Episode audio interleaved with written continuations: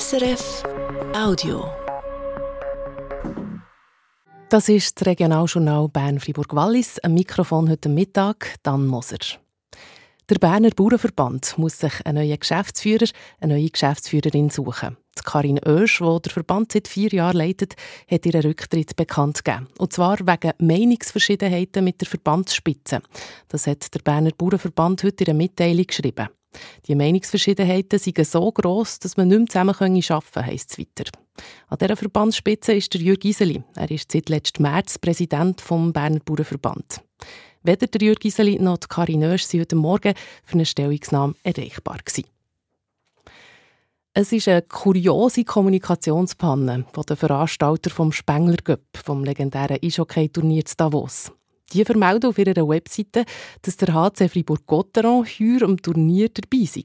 Nur zu Fribourg weiss man noch nichts von dem, Oliver Kempa. Es ist ein Internetlink, der unter Fans vom HC Fribourg-Gotteron kursiert. Wer den Vormittag dort drauf hat geklickt, ist auf einer Unterseite gelandet von der Spengler Cup Homepage. Auf dieser Seite stellt das Turnier der HC Fribourg-Gotteron als Teilnehmer vor und spekuliert, ob es die auch am Spengler Cup schaffen könnten, ihren ersten grossen Titel zu gewinnen. Wer normal auf die Webseite vom Spengler ist gegangen, hat die Unterseite nicht sehen Nur wer den Link hatte oder die genaue URL-Adresse hat eingetippt, ist auf die Seite gekommen. Ist Fribourg-Gotteron also dieses Jahr am Spengler zu sehen? Das ist noch nicht klar, sagt der Präsident vom Hockeyclub, der Hubert Weber, in verschiedenen Friburger Medien. Er gibt zu, dass es Gespräch gibt, der Vertrag ist aber noch nicht unterschrieben. Offenbar bereiten sich die Organisatoren einfach schon jetzt darauf vor, dass sie auch schnell bekannt geben können, falls der Vertrag zustande kommt. Mittlerweile ist die betroffene Seite übrigens so wieder nicht mehr erreichbar, und nicht mit dem Link. Nach einer Testphase von zwei Jahren hat sich die Kantonspolizei Wallis entschieden, mehr Elektrofahrzeuge für ihre Flotte zu kaufen. Das schreibt sie heute in einer Mitteilung.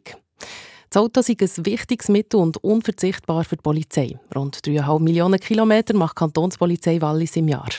Im Sinn vom Umweltschutz wollen wir jetzt aber weniger Abgas produzieren. Darum die Elektrofahrzeuge. Wie viele Elektrofahrzeuge gekauft werden, hat die Kantonspolizei auf Anfrage nicht sagen.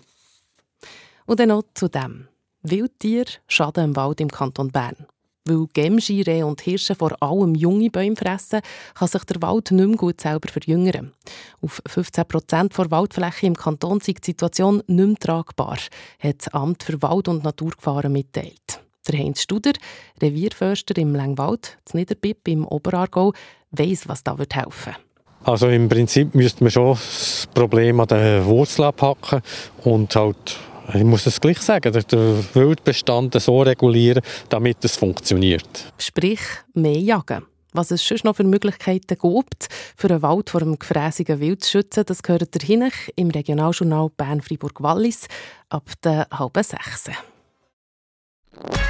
Das war ein Podcast von SRF.